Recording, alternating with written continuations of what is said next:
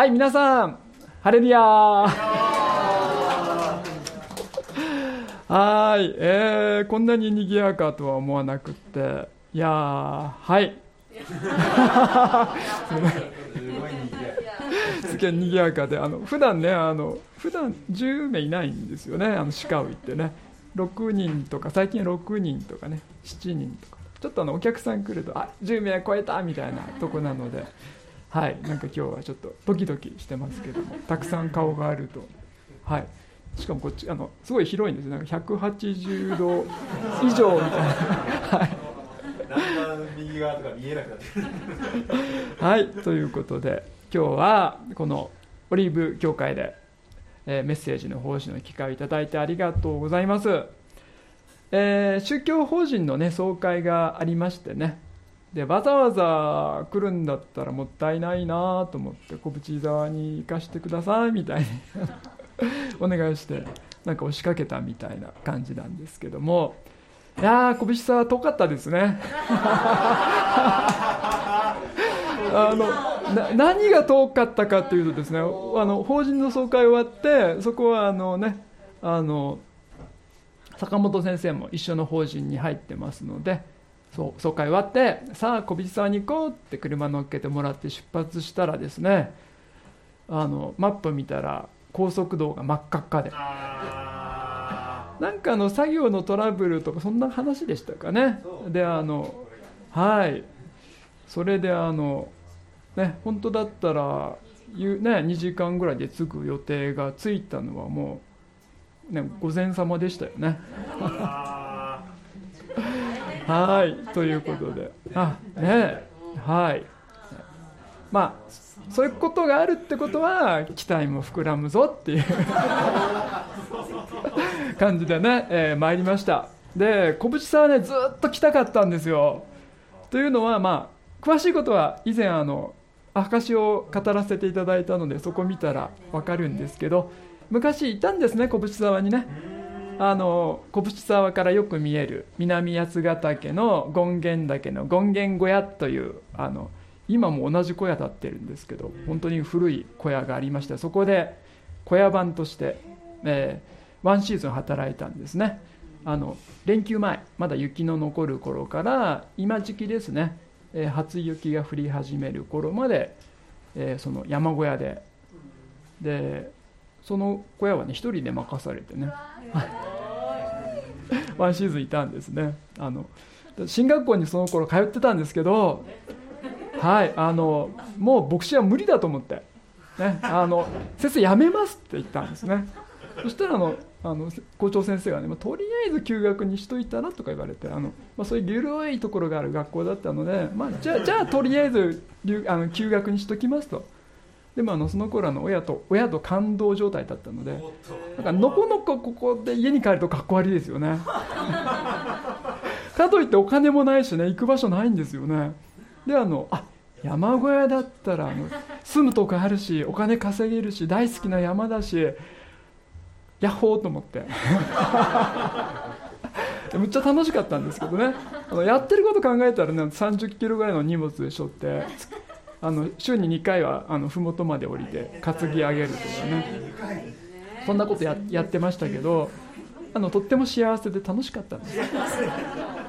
でも人間ねあの楽しすぎるとこれでいいのかって思わされるものでして、はい、何か忘れ物があるんじゃないかっていう促された思いで、はい、もう一度学校に戻って卒業してでも都会の教会とか真っ平ごめんだと思ったのであの北海道で探してくださいって無理くり先生に頼み込んで北海道に行って、まあ、教団はね変わりましたというかあの辞めて開拓始めたんですけどもう北海道行って20年になるという。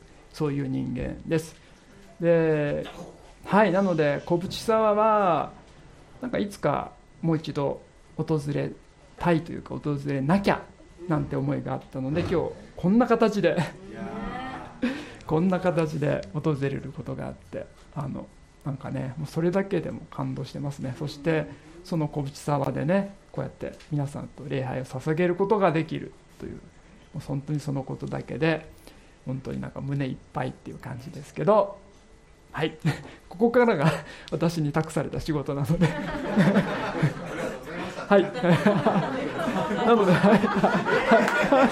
はい。なのではい。頑張ります。はいはい今日のテーマですね、えー、信仰は投資信託。はい。聖書箇所はルカの皆の例えからねお話していきたいと思います。はい、えー、アウトラインです。はい。えー、あはい、えー、まずイントロダクションですね。で1番目託された恵み、えー、今日の前半のとこですで問われる結果。で最後のまとめと適用です。主に投資しよう。主の報いに預かるために、信仰は投資なんだ。ということをイエス様の例え話から学んでいきたいと思います。ではイントロダクション。まあ、ざっくりね聖書全体を押さえておきましょう。聖書の世界観には始めがあって終わりがありますね。天地創造。人類が罪を犯して。しかしメシアが現れて十字架の死と復活が成し遂げられた。で今の時代があるわけですがイエス様再び戻ってこられて世界は完全に回復されるわけですね、はい、ですから世界の回復完全な永遠の神の国それが聖書の示すゴールであるわけですよね。で今日の例え話はねこういうところを理解してないと分かんない話なんですね。あと欠かせないのはイスラエルの歩みです。アブラハムから始まってエジプトを出て王国を築いたけれども神様に逆らって転落してからは大変ですよね、えー苦しい時代がずっと続いて待ち望んだメシアが現れた。それがイエス・キリストであったわけですけれどもということですね。メシアの生涯、えバプテスマ荒野の誘惑から始まっていくわけですが向かう先には十字架があるわけですね、はい。そしてイエス様はねイスラエルのメシアとして来られました。ですからイスラエルがイエス様をメシアとして迎え入れるかどうかというのがまずもって問われるわけですがイスラエルは指導者たちが中心になってイエス様を拒んでしまうわけですね。ナザレのイエスはメシアではない。あの男は悪霊の力で奇跡を行っているに過ぎないんだ、まあ、そこからイスラエルはメシアとま離れていってしまうわけです。でイスラエルの運命はどうなるかというとエルサレム陥落というね、えー、悲劇が待っているわけですね。そのようなことがあってイエス様はいよいよ十字架に向かわれていく。で皆の例えっていうのはもうあもうこんなことにね日々あの時間を費やしております。でもう十字架間近なんですね。もうこの後エルサレムに入場になるんですそういうところで話されたのがこの皆の例えだということですね。はい。でイエス様のでここに至るまでの直近のイエス様の足取りたどっておきますけどイエス様はイスラエルから公的に拒絶されます。で命を狙われるわけですね。ユダヤ議会サンヘドリまた領主ヘロデからもヘロデアンティパスからも命を狙われる。そういう中イエス様一時期ね違法人の土地巡られるんですよね、うん、そして戻ってきてピリポ・カイザリアの方に行ってヘルモン山では栄光の姿を表されますそしてイエス様はイスラエル最大の祭りである杉越の祭りのために都エルサレムに登っていかれる。でエリコって言ったらもう直前です。ね。そのエリコで改心したのがあの有名な徴税人のザーカイっていうことですね。ですから本当にもうメシアとしての活動のもうクライマックスに差し掛かっている、ね、そこで語られているっていうことですね。直近の足取りとしてはシリア・フェニキア回ってヘルモン山に行ってぐっと今度はエルサレムに向かっていく。もうエリコからはねすぐです。はいということですね。でこの世のこの世代のイスラエルの裁きっていうのも確定してしまっているわけですね。でそういう中ででは希望がどこにあるかっていうことです、ね、もう40年後にローマが陥落するもう決まっちゃったんです。ねイスラエルがメシアを拒んだ時にそれは確定してしまいました。しかしそれでも希望は残っているわけですね。一人一人のユダヤ人には主イエスを信じて救われる道は残されているわけです。でそこで救われた一人がザーカイですよね。悔い改めてザーカイは救われてイエス様は言われるわけですね。今日救いがこの家に来ました。この人もアブラハムの子なのですから。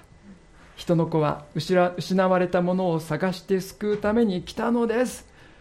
だからザーカイのようにもう全てを投げ打ってでもメシアを選ぶこと。それがユダヤ人に残されていた希望であったわけです。ということで本編に入っていきますね、えー、これね現在のエリコの様子ですね。あのロープウェイがあってロープウェイ登っていくとあの誘惑の山と呼ばれているね、まあ、寺院が立ったりしてますけどおそらく、まあ、ここからひたすらねあの 荒野の山が続いてるんですけど、まあ、その辺りでイエス様はおそらく40日間過ごされたんだろうっていうことですね。でこの麓がエリコの、まあ、昔からのオアシスであるわけですね。そこにあのエリコの城壁の遺跡っていうのもあります。ねはい。まあ、ここでだからザーカイはね悔い改めたわけですね。でここで皆の例えも話されたということですね。でこういうところにお金をかけております、はい、あの今日はちょっといつも以上に奮発して。はい。じゃあ入っていきますね。19章11節。人々がこれらの言葉に耳を傾けていた時イエスは続けて一つの例えを話された。イエスがエルサレムの近くに来ていて人々が神の国がすぐに現れると思っていたからである、えー、イスラエルがメシアを拒んでいくイエス様の教え方変わりましたよね。例え話がメインになった。で例え話っていうのは分かったようで分かんないわけですそれだけ聞いてもちんぷんかんぷんなわけですね。で例え話の肝心の説明は弟子たちだけにイエス様話されていくわけですね。イエス様エリコまで来られてますね。エリコからエルサレム 30, に、えー、30キロっていうと、まあ、当時の人見客ですからね。1日の距離ですねもうね。はい。でもねエリコエルサレムって高低差があるんですねエリコの辺りって海抜マイナス400メートルとかですよね、まあ、世界で一番低いところですよね。でエルサレムがね標高600メートルぐらいなのであだからそう高低差1000キロあるんですよ。あ1000メ1000キロあったら大変だ。1000キロあったら人工衛星ですね。高低差1000メートルって言ったら結構ですよね。あの山登る人だったら分かると思いますけど1000メートル登るったらもう大変ですね。だから見客の人でもね最後の一息エリコからエルサレムって言ったらなかなか大変だったろうなと思います。で人々のね期待は一方で高まってたわけですね弟子たち。ね。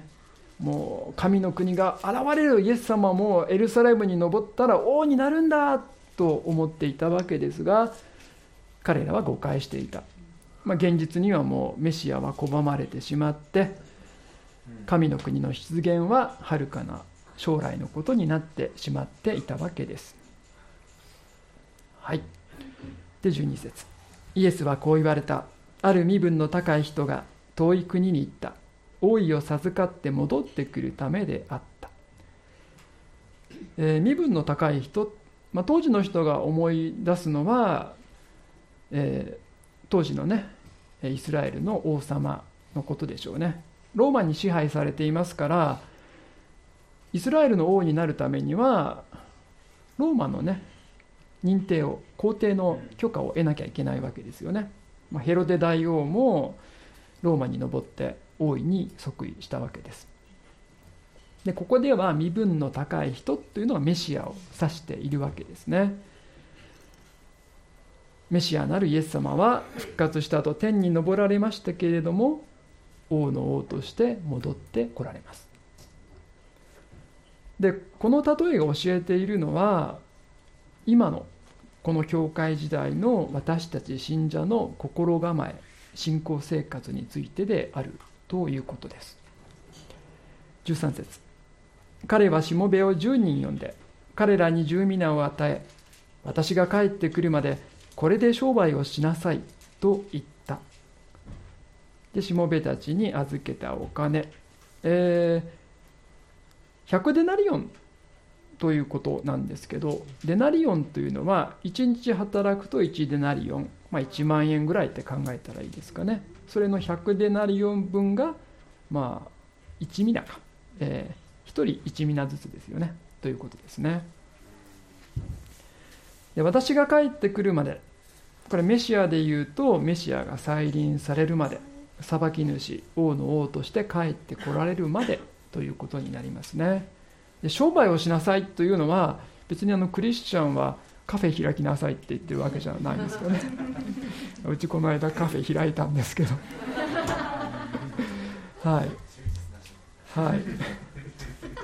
でこの商売をしなさいって言葉ねあの新約聖書の中でここしか出てこないんですねなんか、えー、プラグマテオマイっていう言葉なんですけどまあ、それを商売しなさいって言うんですけどなんか商売っていうとねそれこそあのカフェやんなきゃみたいになっちゃうと思うんですが あのリビングバイブル見たらねあの授業をしなさいって書いてあってあその方がピンときますよね。授業をしなさい、まあ、そういうことですよね。で要するにしもべに託されたのは主人の資産運用を託されたっていうことですね。でちょっとね今の時代の資産運用ってどんどん大変になってますよね、えー、ただ当時っていうのは資産家ってとっても少数ですから今みたいにねあのお金増やすっていうのはそんなに難しいことではなかったみたいですね。そんな市場も限られてたしこんな今みたいにね競争激しくなかったっていうことですよね。ねいいな。元手があったらね。そうそこでだから参入の壁があるわけですよ。お金がある人しかそこにはいられないのでそういう市場を守られてるわけですけどね。14節。一方その国の人々は彼を憎んでいたので彼の後に使者を送りこの人が私たちの王になるのを私たちは望んでいませんと伝えた。こんなエピソードが挟まれてますね。これは何を指しているかっていうとまさしくイエス様を拒んだ。メシアではないと拒んだ。イスラエルの指導者たち。それに組みする者たちっていうことですね、まあ、例えの意味整理しておきましょう、えー、王になる身分の高い人。これはメシアです。そして遠い国っていうのは天の国ですね。でしもべっていうのは私たちクリスチャンってことになりますね。でもう一人登場人物がいてこれがタラントンの例えとの違いですけど、ね、王になることを憎む人々っていうのがいてこの人たちはイスラエルの指導者たちである。それを適用するとメシアを拒む全ての人たちということになりますね。はいということで後半のとこに入っていきますね。えー、これあの説明文間違えてますね。これテルじゃなかった。これあの、えー、エリコからエルサレムの方に行く荒野の道ですね。はい。今はね立派な道路がありますよね。イエス様の時代はこんな道歩いて行かれたんですかね。なかなか険しい道だったのかなという気がしますね。はい、えー、では後半入ります。え問われる結果。15節。さて彼は王位を授かって帰ってくると金を与えておいたしもべたちを呼び出すように命じた。彼らがどんな商売をしたかを知ろうと思ったのである、えメシアが帰ってくる、ね、メシアは王として再臨されます。でその前に世の終わりの裁き大観難時代が来るわけですね。で大観難時代っていうのは一義的にはイスラエルに対する最終的な裁きですね。でその大観難時代のただ中で主を信じる誠のイスラエルが残されて3分の1しか残らないわけですがその残された3分の1のイスラエルユダヤ人が民族的に改心して救われるわけです。そして彼らが主を呼び求める声に応えるようにイエス様は帰ってこられるわけですね。16節。最初のしもべが進み出ていった。ご主人様あなた様の一皆で十皆を設けました。主人は彼に言った。よくやった。良いしもべだ。お前はほんの小さなことにも忠実だったから十の町を支配する者になり,、ま、なりなさい、えー、一人目のしもべは預かった十皆を10倍にした。素晴らしいですね。資産を10倍にするったらね相当あの才のあった人でしょうかね。100万円が1000万円になった。いいですね頑張れば家も建つかなみたいな。はい。ねそうですねはい。ちっちゃな家。ちっちゃな家建つかな。道具はいはいあはい。私ねあのカフェと土地カフェにした建物と土地を120万円で買いました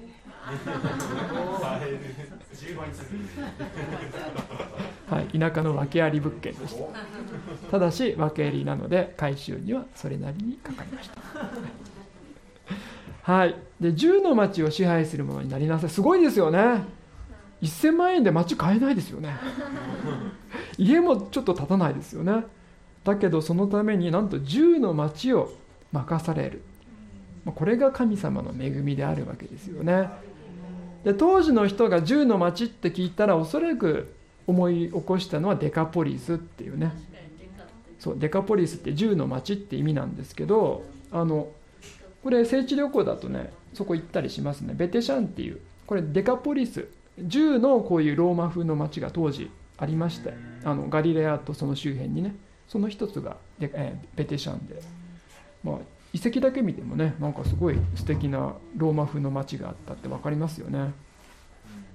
だから王が与えたのはもうはるかに大きな報酬であったわけですね。もう比べ物にならない報酬を与えられたわけですね、え、ちょっとベテシャンの遺跡見てみましょうかね。手前に丘があってね、まあ、ここにあの、まあ、当時は偶像の祭壇の神殿がね建ってたと思いますけど。でローマ風の街がずっとあってええそうなんです。メインストリートがあってすごいですよね。でこれこれが10個あったっていう。すごいですよね。でここにあのローマ風の劇場もあります。すごいですよね。これ10個ったらわおすごいですね。はい。で2人目のしもべ。あそうですね温泉出るとこありますよね。あのガリラヤ湖の周辺でね、はい、じゃあ読みますね18節。2番目のしもべが来ていった。ご主人様あなた様の一皆でご皆を設けました。主人は彼にも言った。お前も5つの町を治めなさい。5つでもすごいですね。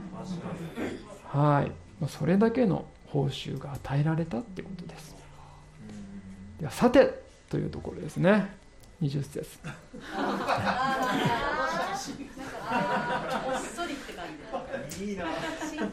また別のしもべが来ていった。ご主人様ご覧ください。あなた様の一皆がございます。私は布に包んでしまっておきました。あなた様は預けなかったものを取り立てまかなかったものを刈り取られる厳しい方ですから怖かったのですなかなかね よくできた写真ですよね。私がよく使わせてもらうフリーのあの聖書素材のサイトがあるんですけどねそこから持ってきました。でこの例えは、まあ、タラントンの例えのとこなんですけどね、まあ、同じような感じでしょうね。はい。ね。で彼が言ってる言葉ね。預けなかったものを取り立てまかなかったものを刈り取られる厳しい方。これが彼の神様に対するイメージですねイメージって大事ですよね。どうですか？皆さん。皆さんはどんなイメージで神様をね、え抱かれているでしょうか？でそこに私自身私たち自身の信仰が反映されるわけですよね。神様はもうまかなかったものまで取り上げられる恐ろしい方だっていうのはつまりこのしもべがどんだけ不信仰に陥ってたかってことですよね。だからもう怖いわけですよね。不信仰な自分を反映してそういう恐ろしい神様の姿が出来上がっているということですね。22節。主人はそのしもべに言った。悪いしもべだ。私はお前の言葉によってお前を裁こう。お前は私が厳しい人間で預けなかったものを取り立てまかなかったものを刈り取ると分かっていたというのか。で主人も言われますよね。お前の言葉によってお前を裁こうと言われるわけですね。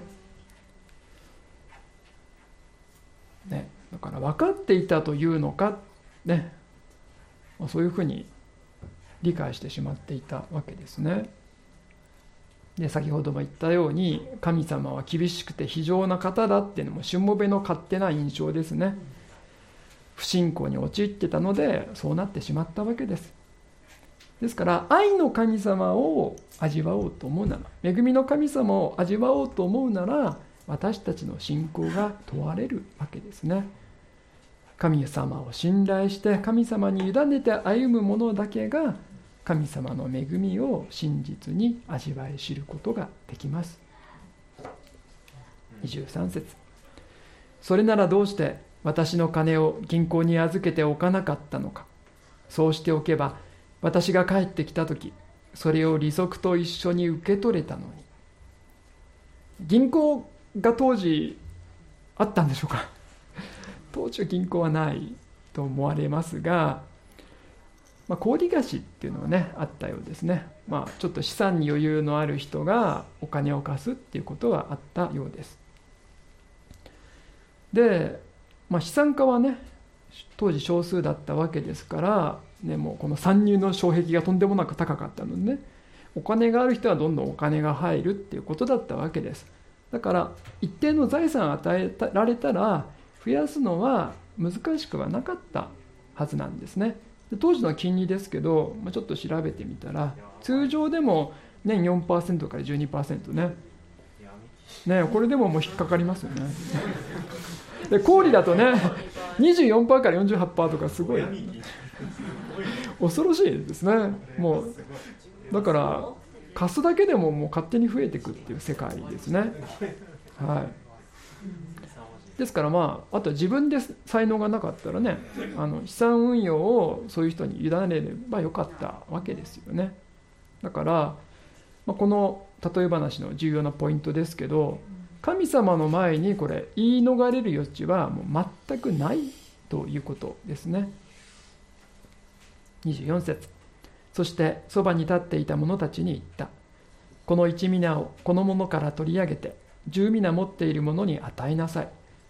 すると彼らはご主人様あの人はすでに十皆持っています。と言った。しょぼーんとしてねこれ取り上げられるっていう その場面ですかね。はい、はい、26節。彼は言った。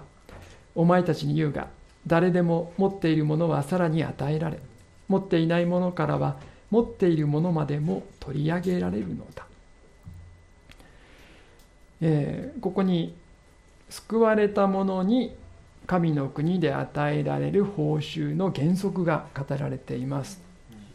どういうことかというと神様の目にかなう奉仕をした者はその働きに応じた報酬っていうのはもうとんでもない報酬なんですけどねそれが与えられるけれども一方でその奉仕が神様の目にかなわないものであったならば最悪何にもないよっていうことですね。ですから報酬は失われることがあるっていうことですね。じゃあ救いはどうかっていうと救いは失われることはありませんね。一度福音を信じたら救いは失われることはない。しかし報酬は失われることがあるということです。だから神の国にはホームレスがいるんですよ。それでも喜んでると思いますよ。ああこんな私も入れてくださってありがとうございますとか言って喜んでると思うんですけどね。27節。またさらに私が王になるのを望まなかったあの敵どもはここに連れてきて私の目の前で撃ち殺せ。これらのことを話してからイエスはさらに進んでエルサレムへと登っていかれた。もう一つ加えられているのがタラントンの例えにはないことですね。メシアを拒んだ者。この例えが示しているのはイスラエルの指導者たちですね。彼らはエルサレム陥落というその裁きに、えー、合わされることとなります、まあ、これを今適用するとするすればイエス様を信じない不信仰なユダヤ人不信仰な違法人は最終的に神の裁きに遭うということです。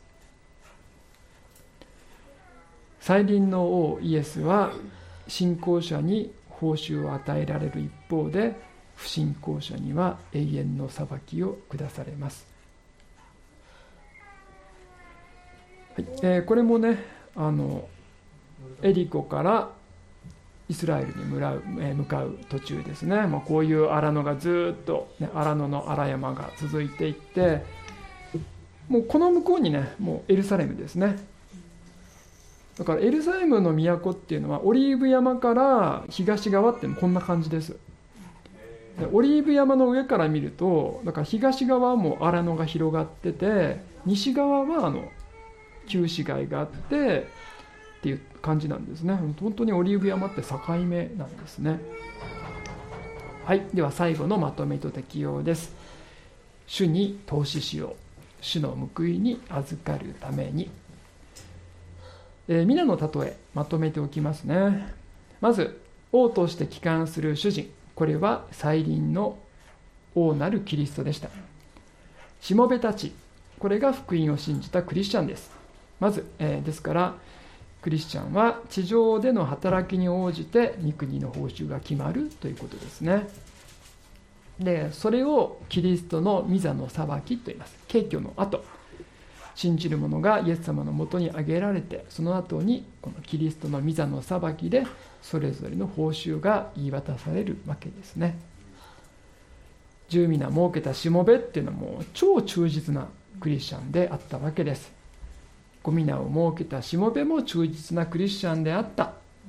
しかし設けなかったしもべ何もしなかった、まあ、非常に不誠実なクリスチャンと言えます。そしてドキドキしますよね。王を拒んだ民というのがメシアを信じなかった人々である。彼らは千年王国千年の後にキリストの白い御座の裁きを経て永遠の滅びに至ることになります。皆の例えはですから終末論とね非常に強く結びついているわけですね。ちょっと整理しておきます。教会時代は聖霊降臨から始まりましたね。そして今私たち教会時代にいるんですけど次何が起こるかっていうとある日突然そう景挙が起こるわけですね。イエス様が空中まで来られてすでにパラダイスに召された者たちとそしてイエスを信じる全ての人がイエス様のもとにあげられる。でそこでもうこの報酬がね与えられるわけですよね。じゃあ残された人々はどうなるかっていうと、ね、あれということであちょっと早く行き過ぎたあれということで最後の裁きの大観難時代7年間の大観難時代に突入していくわけですね。ですからよくこういうふうに話すんですけど大観難時代っていうのは大リフォームって考えたら分かりやすいかなと思うんですね。メシアなるイエス様がこの世界を罪で壊れた世界を大リフォームされるわけですね。じゃリフォームする前にどうするかっていうとね壊さなきゃいけないんですけどそこに住んでる人がいた場合はね引っ越さなきゃいけないですよね。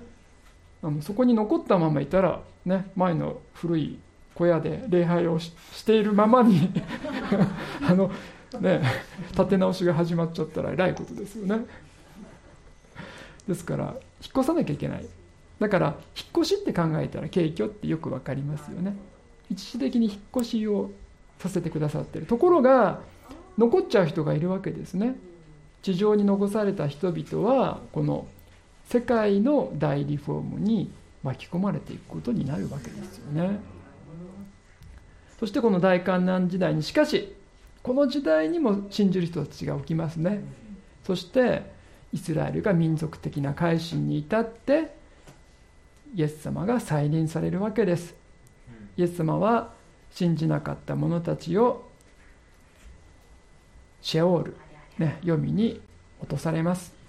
そして主のもとに挙げられた者たちまた大観難時代を信じて生き延びた者たち途中で死んでね信じて信じて挙げられる者たちもいます。信じた者たちはイエス様が再建された世界千年王国に招かれるわけですね。皆の例えはこういった事柄を、まあ、例えで説明されているわけですね。すごいですよねイエス様ね、えー、キリストの御座の裁き報酬の原則。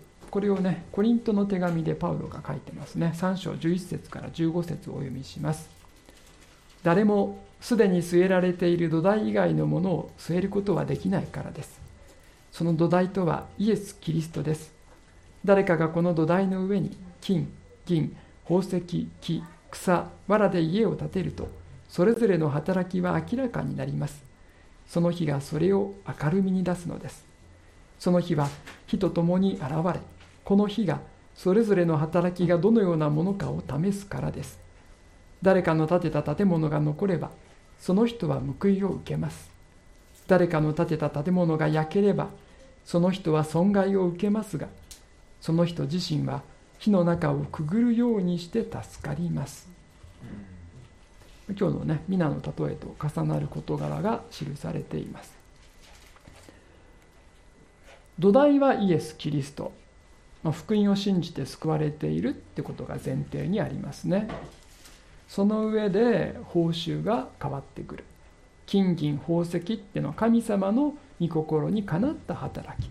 それは神の国に積まれて報酬になるわけです。一方木草藁。これは火で焼けてしまう。残らない。神様にかなう働きをしていなかったら何にも残らないよということですね。では神の国の報酬とは何なのか。これが皆の例えにありましたよね。町を治めさせようですからね。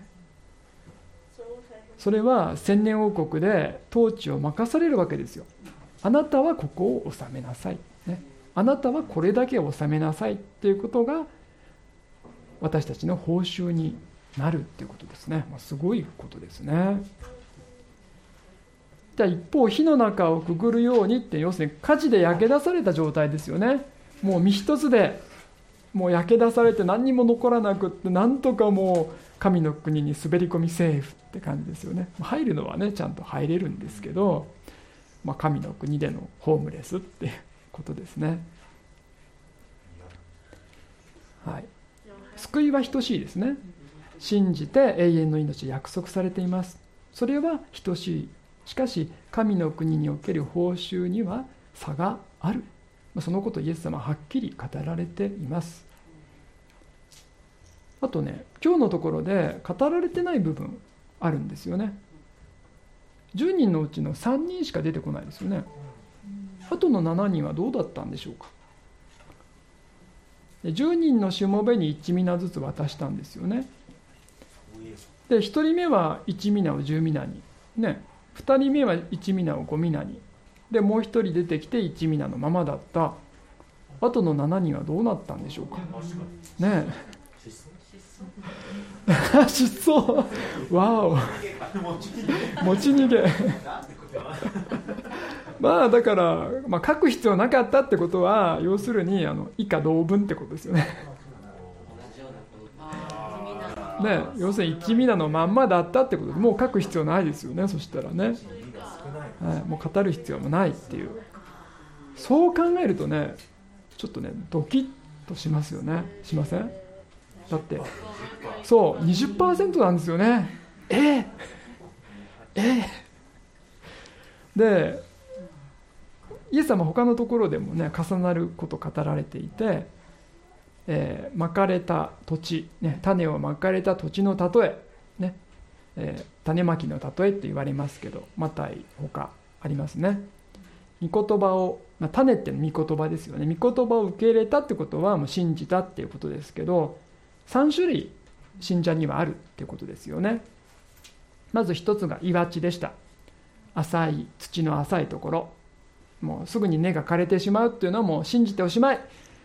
私のためにイエス様死んで十字架でかけられて葬られて復活しました。信じます。やったでおしまい。そのまんま。という人ね。でそういう人ってもう成長もしないから本当に信じてんのっていう感じになりますよね。未信者との区別もつかないってなことになりますよね,、まあ信ね信じたなら救われているわけですが。で2番目が茨の地。世の煩い富の誘惑で成長が止まってしまった実を結ばない人ですね。途中でも止まってしまった人です。そして3番目の人が良い地この人たちはもうしっかりイエス様の弟子になって弟子の使命を果たしていって実を結んだ人。で御言葉の種をまいたら御言葉の実ですよねなるのはね。だから余市って余市っていうのは福音を伝える人と言えると思います。で人数の割合どうなのかっていう話なんですよね。ねだから一番多いのはやっぱり岩地ですよね。でその次が茨の地で余市っていうのはどれだけいるのかっていうと皆の例えで言うと20%ですよ。厳しい。厳しいですねだから良い1年5ミナ10ミナの人ですよね。それ以外はだから茨も実ってないですからね。茨も含めて岩地もその他ですよね。その他8人っていうことになりますよね。まあでもそれが現実なんだろうなと思います。うん。問われますね。捧げるのか捧げないのか。福音を信じた全ての人に神様の恵みは託されていますね。そうアーメンですね。持ってない人。は持ってない人はまだ信じてない人ってことですよね。福音を信じた。その人は清められて新しく生まれ変わって永遠の命が与えられてその人のうちには精霊が住まわれているわけです。で一皆っていうのはだから全ての人に共通してこれ与えられているものですね。福音を信じた全ての人のうちにあってそしてだから誰もが捧げられるものを持ってるっていうことですね。そうですよね。そしてクリスチャンの祭壇の特権は何かっていうと私自身を主に捧げることができる。これが最大の特権ですよね旧約の時代にはやりたくてもできなかったんですよねだから代わりに羊やヤギや牛を捧げるしかなかったわけですが主が福音を信じた私を傷もシミもないものとしてくださっているので私自身を神様に捧げることができて神様が喜んで受け取ってくださるっていうのがこの新約の時代の最大の恵みです。私は完全に主のものにされた。もうされたんですね。そしたら問われるのは神様の恵みによってある今。この身を神様に捧げるのか捧げないのかどちらか2つです。皆の例えばクリアですよね。5皆10皆になった人か何もない人かどちらかしかないということを突きつけられます。選択は2つに1つ。捧げるのか捧げないのかということです。じゃあ「見」って言った時にねこれを押さえておく必要がありますよね。で必ずしも願うようにはならないわけですよね。で預言者というのは大変ですよね。多くの預言者は迫害を受けて殺された人もたくさんいます。人たちは、ますごい場面に立ち会うこともありました。特に教会生まれて間もない頃のエルサレムでね1日に3000人5000人救われるってこともありましたけれども一方で人の働き読んでるとねもう大した成果もなくって一つの町を去る追い出されるっていうこともたびたびだったことが分かります。ただそんな苦難の中でも道は開かれて次に向かわされていったわけですね。一つ教えられるのは神様に捧げて歩むならば神様の働きのための必要は必ず満たされるってことですね。それが自分の望むものと一緒かどうかは限りませんけども神様の働きに必要なものは与えられるわけですね。だからこうしてオリーブ教会にこんな素敵な街道が建ったっていうのは神様が必要としてくださっていたものだからということですよね。神様がミットされることと世の価値観は全く違うわけですね。真実の宝はこの世においてではなくて天に積まれていくものなんだ。見えないものなんだということはまず覚えておく必要があります、え、信仰とは投資信託だというのがね今日のタイトルであり結論です。信仰とは投資である。神様に与えられた恵みを神様に託して投資すること。ここですよね。あの私たちが頑張って何とかしようとするんじゃないですよね。神様に託すわけですよ。神様に与えられたものをね。神様に託す。そのことが求められています。信仰とは投資です。神様の働きのために与えられた労力資金時間を捧げること、ね、私は生まれ変わって神様から命をいただいて私の生涯は全て神様のものであるわけですからその恵みを捧げていく。そのことが求められています、えー、私自身もこの歩みを振り返ってきてそのことを本当にね身をもって味わわされてきたなと思います、えー、山小屋から戻って牧師を始めたわけですけれどもずっとね リベラルのただ中にいましたから本当にねあの信じてんだか信じてないんだか、まあ、信じてなかったなと思うんですけどね。神様に信頼することもなくだからまあ、えー、まあ一つの一世の中の職業に過ぎない牧師でしたね、うん、しかしそんな私にも神様憐れんでくださって働きかけてくださって真実に主を知るということを教えてくださったわけですね。メッセージステーションに出会って中川先生のメッセージを聞いてもうね失業だと思いましたけどね。こんなメッセージがただで聞ける時代にもう俺はダメだ。もう必死でそこからもう学ん学んでいったんですけどね。何よりあの本当に信仰っていうのは福音を信じると。まあ、そこに立っていなかった私は救われてなかったんだっていうねそこから必死でかじりついていって聖書フォーラムの一つとしてスタートすることができて。まあでもね従来の教団からはもうもう縁切られちゃいましたからね。そんなイエス・キリストしか救いがないなんて言ってるような人は出ていけみたいな。いやそんなこと本当に言われたんですよ。その教会の中でね。ででもはじ何もない中で始めていく中ででもちゃんと神様が場所を与えてくださって街道も与えてくださって子供たち送迎する車も与えてくださってそして、まあ、生涯を持った子供たちが集まってるんですけどその子供たちの生活の場集う場そして将来的な働き場として、まあ、カフェギャラリーねそういう場所も与えてくださって今に至っています。だからそういうことなんだなっていうね神様に託していく時に必要が満たされていくんだっていうことをね本当に身をもって味わわされていきました。それは小淵沢の皆さんもそうだと思うんですね、えー、こうして本当に素敵な街道ですけど与えられたのは捧げてこられたからですよね。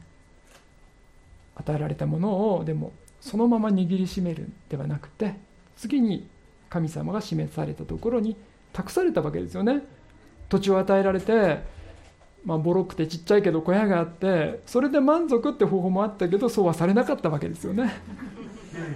そこから促されてね借金もこさえられてこうやってたくさんの方がねそれに応えられてこの素敵な街道が建てられたわけですね。昨日の一品もねあの子どもたちのライブ配信も本当にそうだったと思うんですねえ昨日はねあの何よりあの今日もこちらにいらっしゃいますけどムツクラファミリーのねあの助けがすごく大きかったなと思ってですね、えー、千葉鎌ヶ谷聖書フォーラムのムツクラファミリーがねまずあの夏に鹿追いで子どもたちのキャンプをする時に来てくださって本当に素晴らしいキャンプになりましたね、えー、鹿追い十勝にいる子どもたちと千葉から来たね子どもたちが出会ってすごいあの化学反応のように。本当に数日間であこんなに人は成長するんだ変えられるんだっていうのを本当に実感させられましたね。あこれが兄弟姉妹の交わりってことなんだっていうね。昨日もそれを感じましたね。でそうやって北海道に行ったね三倉ファミリーが昨日も朝4時でしょ？しかもあの六倉長老曰く私の家族はみんな朝起きるの苦手です。で それが朝4時に起きて来られたわけですよね。ただやっぱりすごくその、えー、素敵にあの当日来たね、この小淵沢の子供たちのこともリードしてくれてでこ、ね、小淵沢の子供たちもすごかったですよね。あのこれまでねあ証なんかしたことないから無理ですとかね本人も無理無理みたいな感じだったのに立派に証しされてねしてねお祈りもしてクッキングまでやっちゃって まあ、あのまだ見てない人ぜひ見てください。クッキングの場面むっちゃ盛り上がってましたよね。あのあれぶっつけ本番ですからねほとんどね。ちょっとあの歌う曲練習しただけでね振り付けもほとんどあのこんな感じみたいな。はいもう本番みたいなね。ほとんどぶっつけ本番であれですからね。あの精霊様働かれるっていうのはまさにそういうことでね。あのそういうふうにあの神様が働かれるわけですね。やっぱりそこには、ね、千葉からわざわざ4時間かなかけて来られた息子らファミリーの存在大きかったと思いますしなんかね玉突きみたいにね一つ疲れたそれコンコンコンコンって 響いていく。それがあの私たちの働きだと思うんですよね。だから小淵沢からねまたコーンと 行くことを、ね、期待していますけども。はい。で捧げるっていう時にねいやどうしていいか分かんないっていう人いますけど分かんないわけないですね。絶対分かってます。クリスチャンなら自分がやらないことをやらなきゃいけないこと分かってないはずがないです。わざわざ祈るまでもない。本当ですよ。だってそれが精霊が内住されてるってことですですよね。分かってますよ。本当に。分かってるからねあのちょっと祈って考えさせてくださいって言うんです。でしょ？そうなんですよ。だって自分の、ね、弱いとことか、ね、手放さなきゃいけないことって分かってますよね。だからそれをやればいいだけなんですね。あの分かってます、ね、分かってない人は問われますよ。本当に分かってないんだったら本当に信じてるのかってことになりますから。信じたのであれば精霊が教えてくださってるので分かってます。何分かってるはずです。ちょっとね分からないようにしてるだけですよ。見ないふりしてるだけ。ちょっと祈らせてくださいとか言ってね。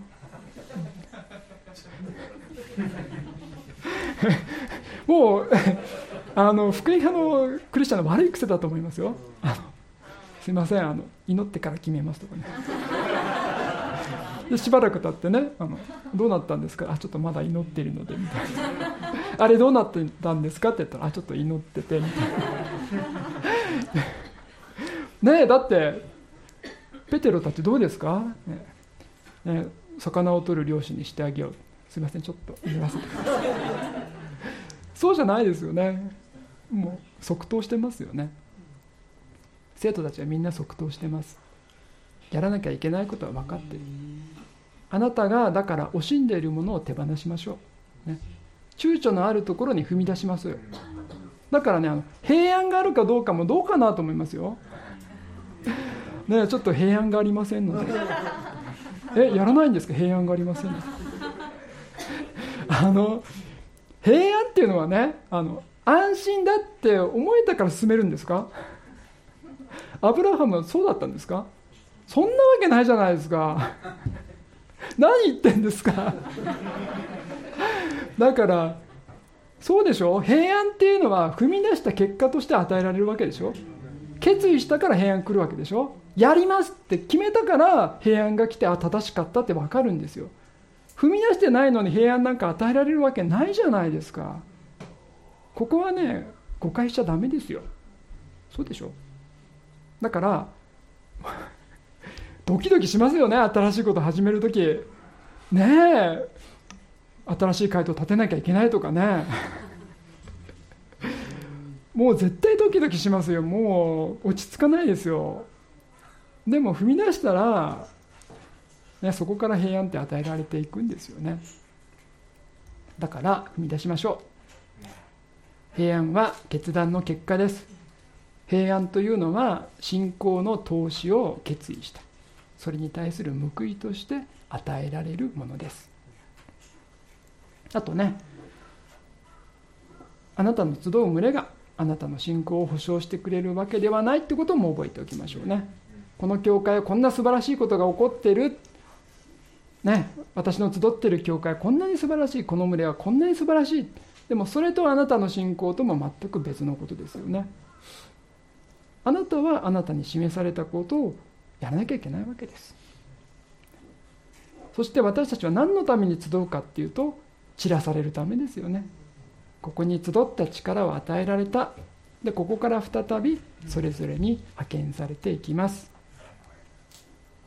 ね、イエス様は言って全ての人を私の弟子としなさいと命じられました。今は行く時代です。散らされていく時代です。集まって礼拝捧げて力を与えられたらここから再びそれぞれの場所に使わされていきましょう。躊躇のあるところに踏み出しましょう。私たちが主の前に置かれた時に残っていることそれはあなたが主にどう答えどれだけ主に委ねて歩んだかそれだけです。天にこそ宝を積みましょう。私はあなたは主に完全にあがなわれて永遠に死の所有とされました。その私自身を主に捧げましょう。このちっぽけな自分を主に捧げるなら計り知れない恵みを持って主が返してくださいます。よくやった。忠実な良いしもべよ。主が報いてくださいます、最後にお祈りをしたいと思います。いつもの鹿追いの やり方なんですけどあのお祈りの文章ねあの私が読みますのでまずあ私もそう思います。アーメンと同意される方はその後ご一緒にお祈りください。この中にあの福音の3要素入っていますのでこのことを信じて告白したらその瞬間に救われるという形にもなっていますね、はい、私はまだあの 踏み込む気ないのでいいですっていう人はあの スルーしてください。まずお読みしますね、えー、天のお父様私はあなたに背き罪を重ねてきました。日々犯してしまう罪をも告白します。この罪を許してください。私は神の御子イエス・キリストが私の罪をあがなうために十字架で死に墓に葬られ3日目に復活したことを信じます。私の罪は完全に許され私は永遠に死の所有とされました。主のものとされたこの身を主のためにお捧げします。よくやった忠実なしもべよとあなたの報いに預かりたいです。新しく生まれ変わったこの命を主のために歩ませてください。主イエス・キリストの皆によって祈ります。アーメン。では同意してくださる方ご一緒にお祈りしましょう。はい。天のお父様私はあなたに背き罪を重ねてきました。日々犯してしまう罪をも告白します。この罪を許してください。私は神の御子イエス・キリストが私の罪をあがなうために十字架で死に墓に葬られ3日目に復活したことを信じます。私の罪は完全に許され私は永遠に主の所有とされました。主のものとされたこの身を主のためにお捧げします。よくやった忠実なしもべよとあなたの報いに預かりたいです。新しく生まれ変わったこの命を主のために歩ませてください。主イエス・キリストの皆によって祈ります。アーメン。はいありがとうございます。小淵沢オリーブ教会には聖書の言葉を多くの人に届けるためのさまざまなビジョンがあります。あなたもこの働きに参加してみませんか？献金はこちらのアドレスにて受け付けていますインターネット送金サービスまたは口座振込に対応しています。